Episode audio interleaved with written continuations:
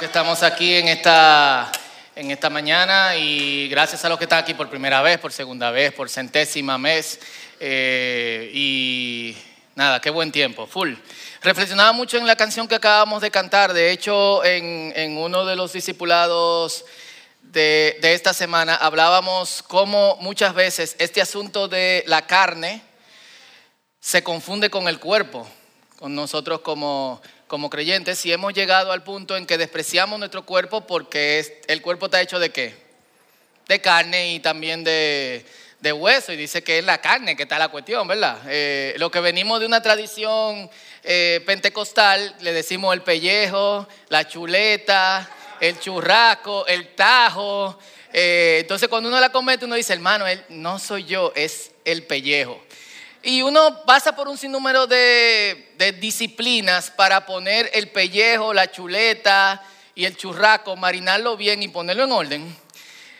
Pero al separar eso, y este no es el mensaje, pero yo creo que es bueno que, no solamente se hable de un discipulado, al separar eso de lo, al no separar eso de lo que es nuestro cuerpo, nuestro cuerpo termina fuera de nuestra conexión con Dios, de nuestro desarrollo como creyentes, de nuestra madurez eh, que llamamos espiritual, en cierto modo, pero es una madurez integral. Eh, nosotros no solamente somos espíritu, somos espíritu, alma y cuerpo.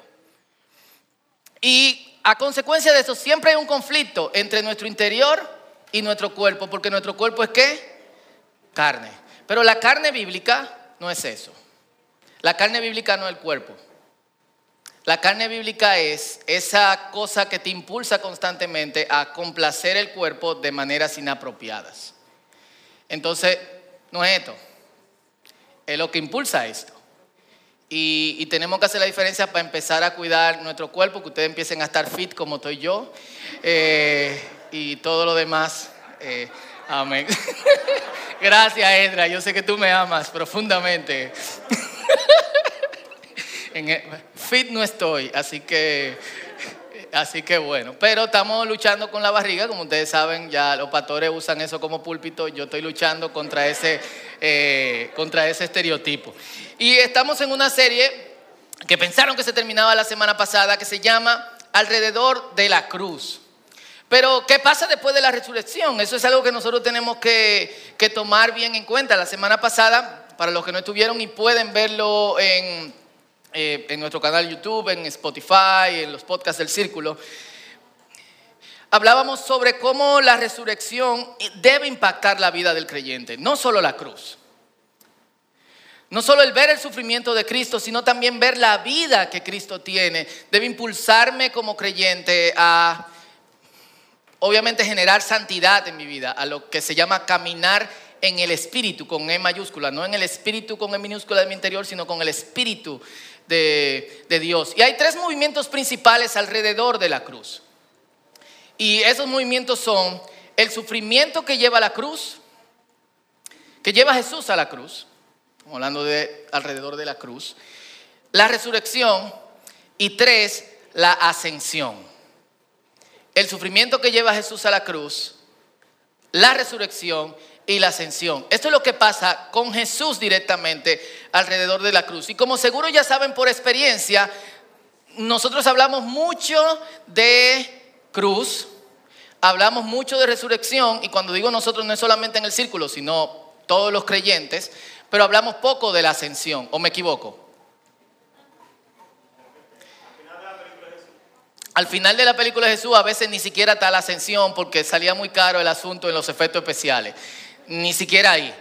Eh, y la pasión, de hecho, termina, la pasión de Cristo termina con la resurrección, que Mel Gibson tiene cinco años haciendo la resurrección. Espero que Cristo no venga antes de que él lo haga, pero Cristo puede venir en cualquier momento. Se cuenta con la mano quizás los mensajes que yo he escuchado sobre la ascensión. Y no estamos aquí para resolver ese problema, pero sí para nosotros ver qué papel juega esto alrededor de la cruz. ¿Qué significa la ascensión? ¿Y qué debe significar para nosotros como creyentes? Así que vamos a Hechos capítulo 1, los versículos 3 al 11, que es el único pasaje en las escrituras, a pesar de que se menciona en Primera de Pedro, en Primera de Timoteo, en Juan capítulo 20 y capítulo 21, se nos dan muestras de, de este hecho. Este es el único pasaje en la Biblia que lo describe. Y vamos a leerlo desde el verso 3 hasta el verso 11. Eh, Los que están aquí pueden verlo aquí atrás de mí, en sus casas, en sus pantallas. También pueden entrar a YouVersion, buscar Ministerios del Círculo y van a estar no solamente la lectura, sino también las notas del mensaje de hoy. Y dice así en el nombre del Padre, del Hijo y del Espíritu Santo.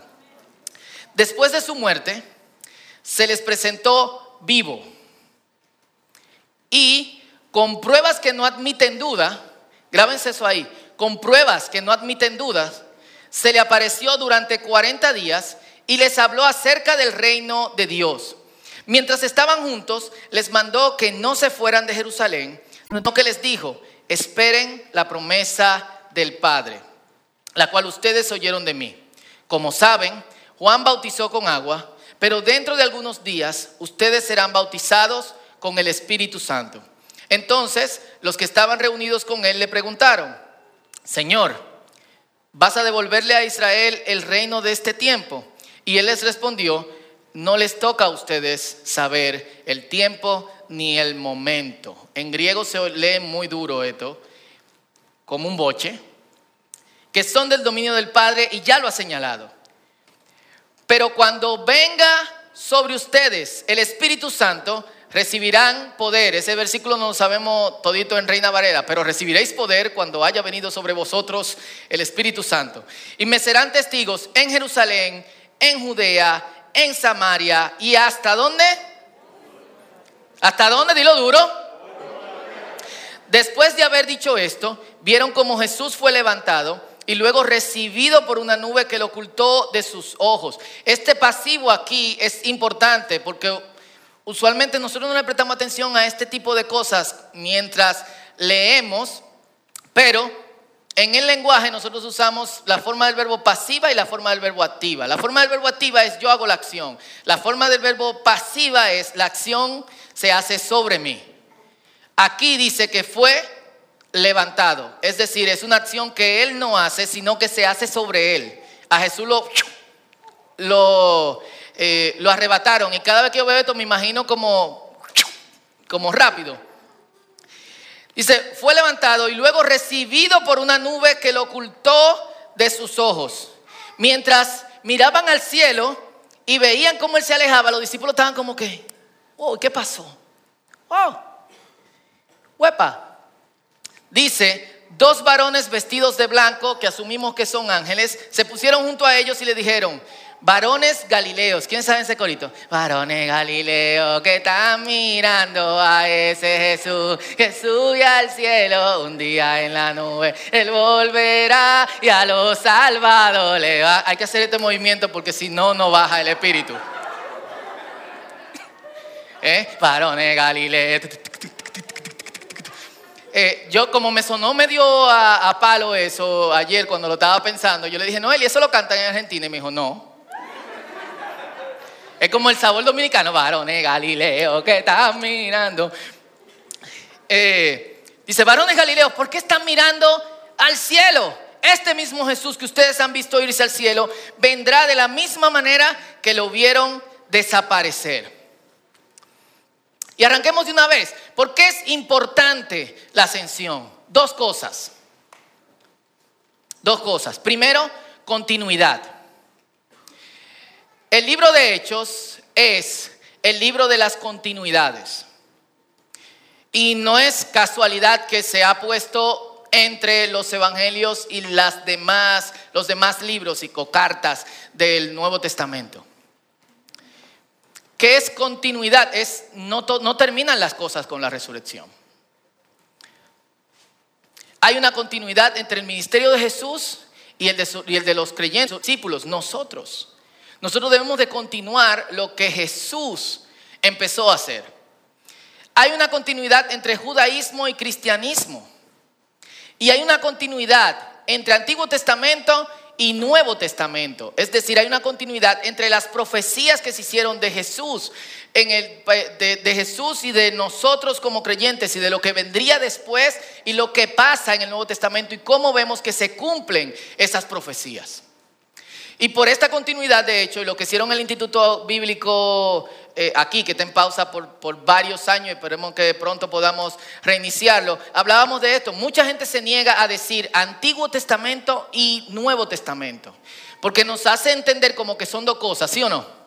Es como que el antiguo es viejo y el nuevo es nuevo.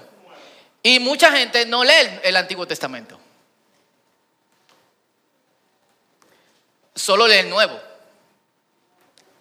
Porque el antiguo ya pasó, es viejo. Yo no tengo nada que ver con eso.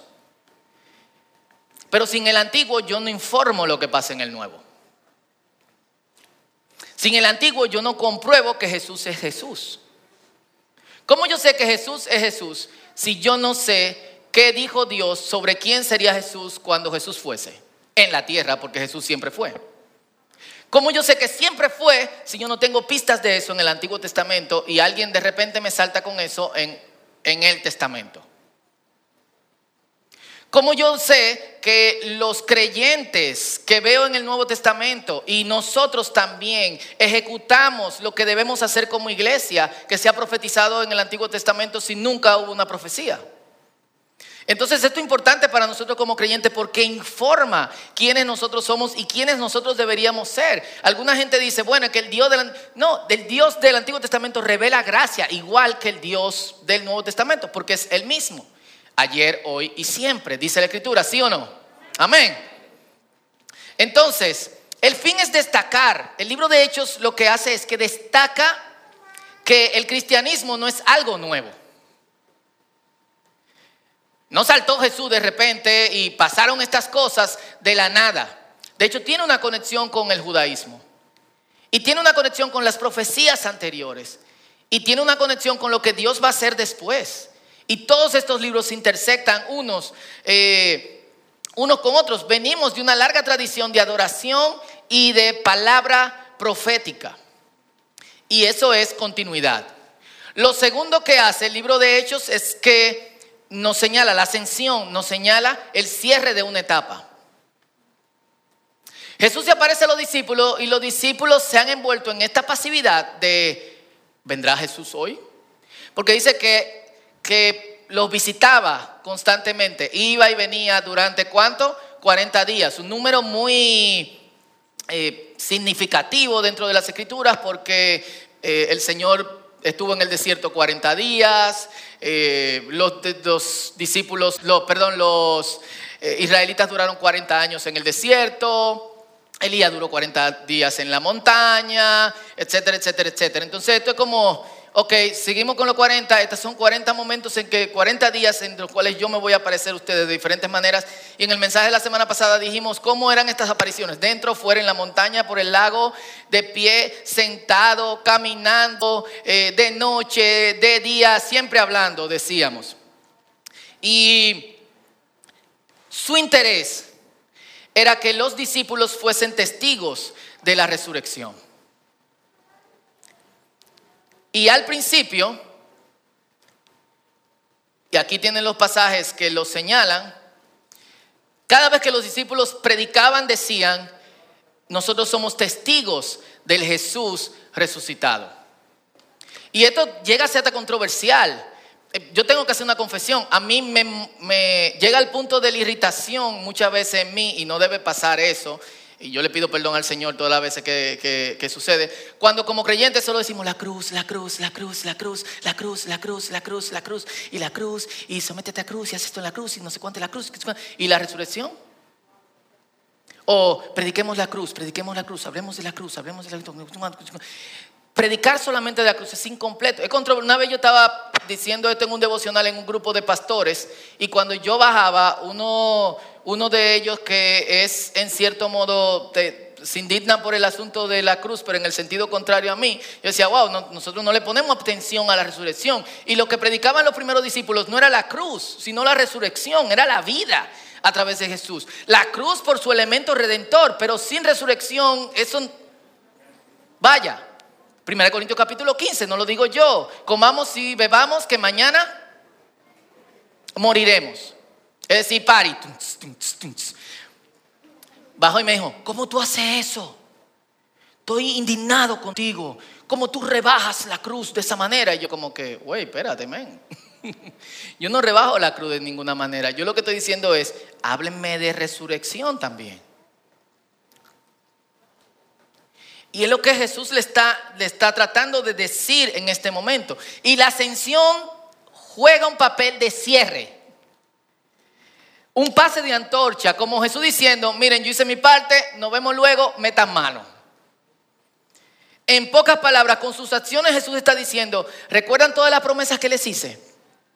Recuerden todo lo que les dije, recuerden todas las palabras que vertí sobre ustedes en el tiempo en que yo me encontraba junto a ustedes, valga la redundancia, ahora metan mano. Ahora es tiempo de poner en práctica estas cosas. Crean y vivan por mi promesa, porque yo no voy a estar alrededor de ustedes. Es necesario que se agarren de ellas, pero comuniquen lo que han visto. ¿Qué ustedes vieron? ¿A un tipo crucificado? No, vieron a alguien que desafió la muerte. Entregó su... Jesús no, no lo mataron. Jesús dijo, en tus manos encomiendo mi espíritu. Ya está. Él murió porque quiso. Y él tomó la vida también. Diciendo, yo tengo control de la muerte. Yo soy el único que muere cuando yo quiera y vivo cuando yo quiera para siempre. Amén. Den un aplauso al Señor, vamos. Entonces, muchos saben lo que Jesús promete, pero muy pocos lo creen. Y muy pocos viven por esas promesas. O sea, si analizas bien tu vida, la mayoría de nosotros vivimos por lo que nosotros somos y por el control que tenemos. Mucha gente se agarra de las promesas de Jesús cuando tenga aprietos. Esto me acuerdo, ¿te acuerdan de eh, esa película donde siempre hay un chamaquito que tiene una bombita con albuterol, de asma? Y están corriendo y que se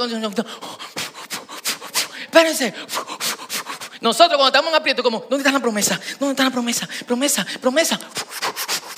Promesa de Jesús. Promesa de Jesús. Pero ese no es el punto.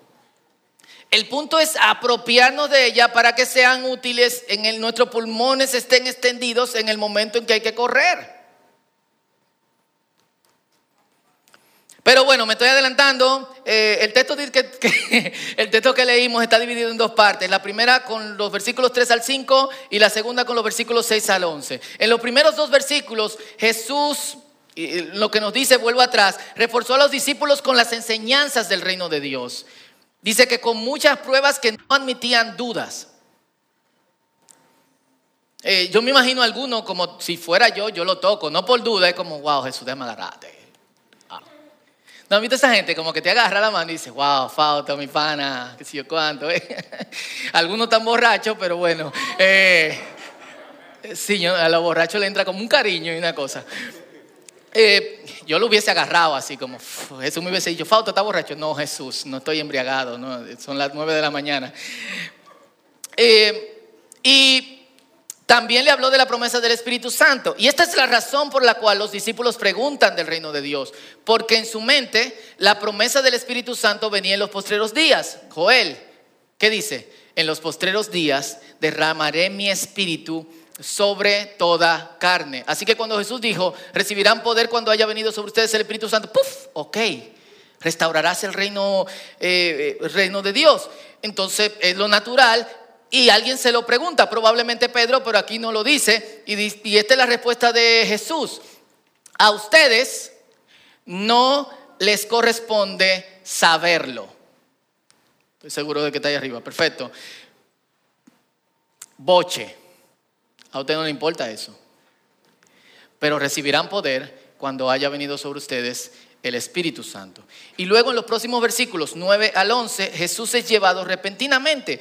Los discípulos se quedan embelesados literalmente y los ángeles que están a su lado le dicen, viene otro boche porque están aquí parados mirando. Y una promesa. Es interesante porque en 7 y en el 8 es un boche y una promesa. No le corresponde saberlo, pero van a recibir poder del Espíritu Santo. Y en el segundo, ¿qué están embelezando mirando? A ejecutar promesa, Él vuelve. Y ustedes lo van a ver. Y quiero acentuar aquí el punto de embelezados. Quiero parar con la parte de la ascensión y que hablemos alrededor de eso. La parte de la ascensión, y recalco, es un cierre. Es yo salgo, ustedes entran, y en ese ustedes estamos incluidos nosotros. Es yo terminé mi parte aquí en la tierra, ustedes siguen. Y aquí les pongo como ejemplo un pasaje que ha sido clasificado como difícil que está en Juan capítulo 20, versículo 17. María Magdalena, que es de las primeras mujeres que va, de los primeros testigos de, la resurrección, ve el sepulcro vacío y cuando gira se encuentra al, alguien que ella piensa que es el jardinero, pero es Jesús. Y le dice, rabí, se le tira los pies y ¿qué le dice Jesús? Mujer, no te aferres a mí, porque todavía no he subido al Padre. ¿Quién ha leído eso y han dicho como, what? Es como, como raro, es un texto como, ¿por qué, ¿por qué yo no te puedo abrazar, Jesús? O sea, suéltame. Pero lo que, lo que Jesús está diciendo es, mira, yo terminé mi labor aquí. Y yo, tú estás viendo, yo estoy vivo ya.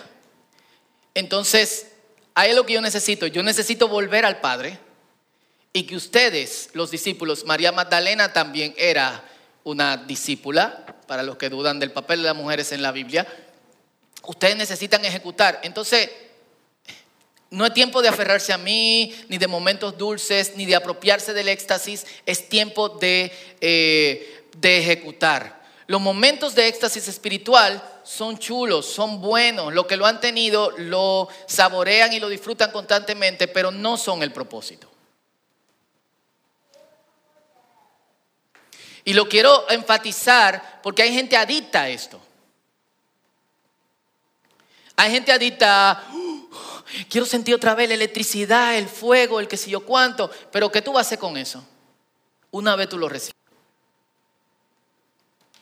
¿Cómo tú vas a vivir después de eso? Pensando en recibir fuego, qué chulo, wow. No. Tienen el papel decir, de parte de Dios, yo estoy contigo, yo te estoy abrazando, te estoy llenando, pero en nosotros debe jugar el Dios está conmigo y yo tengo ese poder, esa capacidad que Él da por su espíritu, vamos a darle. Una vez yo recibo eh, una muestra del poder de Dios, una vez yo recibo una de estas experiencias extáticas que pasan, y algunos de los que están aquí lo han tenido, yo tengo que continuar con mi vida y vivir como testigo de Dios. No solamente saboreando esto. Y esto va para los discípulos también, por eso le puse el ejemplo de María Magdalena. Los ángeles están diciendo, eh, gente, vamos arriba, hay que bajar de la montaña. Muy bien, yo sé que ustedes no pueden explicar ahora mismo lo que está pasando, pero es tiempo de bajar y es tiempo de, eh, de, ejecutar. Ya no es tiempo de aferrarse a lo que Jesús hacía y a la comodidad. Él estuvo con ustedes y hacía estas cosas, estos milagros y predicaba esta palabra, de modo que ustedes aprendieran. Por eso se les, se les llamó todo el tiempo discípulos. Por eso los llamó no solamente a escucharlo y a que tengan una bonita experiencia con Él, sino que los llamó a qué? A ser pescadores de hombres. Y la pregunta es, ¿cómo tú te sostienes después de ahí? ¿Cómo tú, que estás acostumbrado a estar con Jesús continuamente, te sostienes a partir de ahí con sus promesas? Amén. Dígame amén. Eso. Especialmente las promesas inmediatas. Entre las promesas inmediatas es primero poder. ¿Qué es poder? La garantía del Espíritu Santo que nos empodera para hacer lo que yo no puedo hacer y para realizar lo que yo no quiero realizar. ¿A quién le da pereza predicarle a otra persona? No levante la mano. Es como, y algunos han sentido eso como, ese que está ahí necesita a Cristo. Ahora. Y tú como, yo. Yo no puedo, tú no puedes o tú no quieres. Pero recibirán poder cuando haya venido sobre ustedes el Espíritu Santo. ¿Para qué es ese poder? Sino para qué? Segunda promesa, para que me sean testigos. no somos testigos, no hay poder. Hay poder y no somos testigos, no hay poder. Y sí, debemos dejar la vida carnal, caminar en el Espíritu, caminar en su poder, pero también hay que vivir y ejecutar lo que el Señor dice para nosotros. Lo lamentable es que la mayoría nos quedamos con experiencias bonitas o aperísimas, disfrutándole y deseando que vuelvan, pero no le damos para adelante. Hay que bajar de la montaña, gente. Hay que soltar un poco lo que en cierto modo vivimos en tiempos de descanso que Dios empezó a hacer en nuestras vidas cuando necesitábamos restauración y compañía del Señor y dar lo que el Señor nos ha brindado. Y aquí viene una parte muy importante del mensaje de hoy. Y es, ¿cómo lo hago? ¿Con qué ánimo? ¿Cómo le doy? Eh, eh, por ejemplo, esta semana en particular ha sido una semana muy difícil para mucha gente dentro de nuestra comunidad. ¿Cómo arrancan? ¿Cómo tú que no te puedes levantar de una cama puedes ser testigo? No te estoy juzgando por no poderte levantar de la cama. Es la pregunta que tú haces como, no quiero, no siento fuerzas, no puedo darle. Y aquí es que entra algo que yo creo que es importante que nosotros agarremos. Yo no camino sobre mi propio esfuerzo ni sobre mis propias habilidades. Vuelvo y repito, pero recibirán poder. Yo camino bajo el poder del Espíritu y confío en las promesas de Jesús. Amén. Eso, eso es lo que debe decir un cristiano. Yo camino en el poder de Jesús y confío en sus promesas. Yo camino en el poder de Jesús y confío en su promesa. No me quiero levantar. Yo camino en el poder de Jesús y confío en mis promesas. Esta semana fue un desastre. Yo camino en el poder de Jesús y confío en sus promesas. No estoy hablando aquí de la simple declaración que por ahí dicen, decláralo, háblalo, no sé cuánto, porque hay que hacer un esfuerzo más. No es simplemente decir. Y hace par de años hablábamos de, de cómo muchas veces recibimos y somos una cisterna rota. Todo el agua que entra se sale es contener las, promesas de Dios dentro de nosotros. No es solamente lo que salga de mí o lo que me pueda decir a mí mismo, es, yo puedo vivir por esto continuamente. Eso es lo que yo debo de decir. ¿Y cuáles son esas promesas? Aquí hay algunas que él dio alrededor de, de, la cruz, que no son simples promesas que estoy hablando. No es el tío que se fue a Nueva York y prometió que te iba a traer una Barbie y nunca lo hizo o que te prometió unos tenis y te trajo, pues fue eh, a, cualquier sitio y te trajo una cuestión que tú ni sabes la marca. Y tú dices como, wow, era Adidas. Sí, son Adidas. Tío dice Radidas. Pero el mismo logo, ay, perdón, me confundí. En serio, tío. No, estamos hablando con el Dios que promete. Se ríen, pero de nervios, porque todito pasamos por esa experiencia. ¿A quién le regalaron unos tenis? Mike. Muy fuerte la cosa. Le doy mi paz, no como el mundo la da. Esa es una promesa. Y la paz está ahí. Cógela. Tú no tienes que estar diciendo, el Señor me dio mi paz, el Señor me da paz, el Señor me da paz, el Señor me da paz. La bombita. No. Es yo tengo esa paz. ¿Y qué yo hago? Yo camino en esa paz. Juan 14, 27. Yo voy a preparar un lugar para ustedes junto al Padre. No los dejo solo. Y aquí entra la parte de no aferrarse al Señor. Eh, parte de esto es que era condicional que Jesús se fuera para que el Espíritu descendiera. Jesús no se iba, no Espíritu. Tres, por eso no los dejo solos, señores. Nosotros no estamos solos. Es una locura que tú te puedas sentir solo. No lo estamos. El Señor está con nosotros. ¿Cuántos dicen amén? Tienen el Espíritu. Juan 16, 13 al 15. Y ese Espíritu le da poder. Repito, Hechos 1, 8. Dice también, en el mundo van a tener problemas, pero confíen, yo he vencido al mundo. ¿Qué significa eso? Que porque Él venció, nosotros también, ¿qué? Venceremos.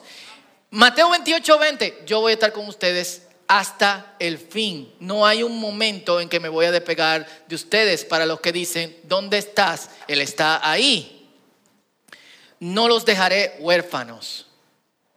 Literalmente, Juan 14, 8. I'll be back. Una frase que le robó Terminator. No estamos solos de ninguna manera. ¿Qué nosotros tenemos que hacer esta semana? Agarra esto que está aquí, más las otras promesas de Jesús, no como un experimento de, estas son las cosas que me voy a repetir cuando tenga problemas, sino de informarle a lo más profundo de tu ser que esto es cierto, que no es mentira, amén, y que yo voy a vivir por esto. No importa qué esté pasando fuera, Él venció al mundo, tengo paz. No importa que yo no quiera hacerlo o que no tenga la capacidad, pero recibiremos poder. Ya tengo ese poder. ¿Cuántos dicen amén? Yo no estoy solo, aunque me sienta solo, tengo que trabajar lo que hace, lo que está dentro de mí, que me hace sentir solo. No carne, cuerpo, tú no estás solo. Espíritu, tú no estás solo. Alma, tú no estás solo. Pero eso yo no debo hacerlo en el momento en que lo sienta, sino que yo debo asegurarme de eso ahora. Entonces tenemos un ejercicio. No sirve de nada que escuchemos esto y no lo apliquemos. Amén. Tenemos que vivir por estas promesas porque no estamos solos. Amén. No estamos solos. ¿Cuántos dicen amén? Descansamos en ellas mientras hacemos su obra hasta el fin. Y así como Él se fue, volverá. Y le vamos a ver cara a cara. Amén. ¿Cómo le vamos a ver? Cara a cara. Es el premio. Eso es lo que ganamos. ¿Y sabe lo que yo voy a hacer? Voy a correr a Jesús. La fila va a ser grande y espero que los cristianos chinos no sean los primeros. Nada contra los chinos que son más. Y yo le voy a decir, hey, gracias. A veces yo no creí, pero tú seguiste creyendo en mí. A veces yo abandoné mi compromiso contigo y con tus promesas, pero tú no me abandonaste, ni tú dejaste tu compromiso conmigo que sellaste en la cruz. Tú te comprometiste en darme vida porque resucitaste. Con el mismo poder que resucitaste, esa vida me la diste. Gracias. Y hablamos después porque la fila sigue. Ponte de pie. Y yo creo que es un tiempo, buen tiempo de reflexionar, pensar. Algo que no debe parar aquí, sino que debe continuar.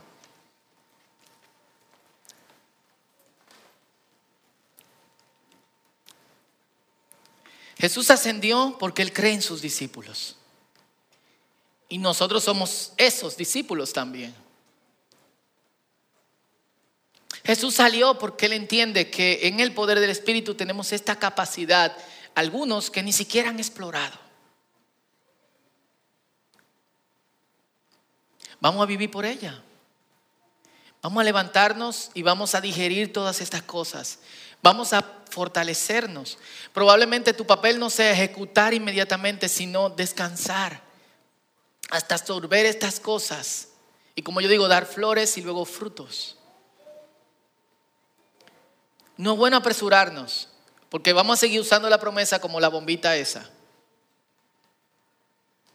Si es bueno sentarnos tranquilos, cada día tomar una de estas cosas, analizarlas bien, conectarlas con otros versículos de la palabra y vivir como un cristiano debe vivir, dándole ánimo, dándole fuerza, impartiendo poder en otros. Jesús cree en ti. Yo sé que a alguna gente le, le choca esto. Pero estamos aquí porque el Señor cree en nosotros. Yo estoy aquí porque el Señor cree en mí. Yo no estoy aquí por mis capacidades. Y yo no estoy aquí porque soy mejor que nadie. Probablemente soy peor que algunos de ustedes que están aquí o me están mirando desde sus casas. Y tú no estás aquí porque tú eres mejor que otra gente de allá afuera, que es la idea errónea que algunos tienen cuando entran a una congregación. Tú estás aquí porque el Señor cree que con su ayuda tú puedes ser y con su poder tú puedes hacer lo que Él te hizo y las capacidades para las cuales Él te creó.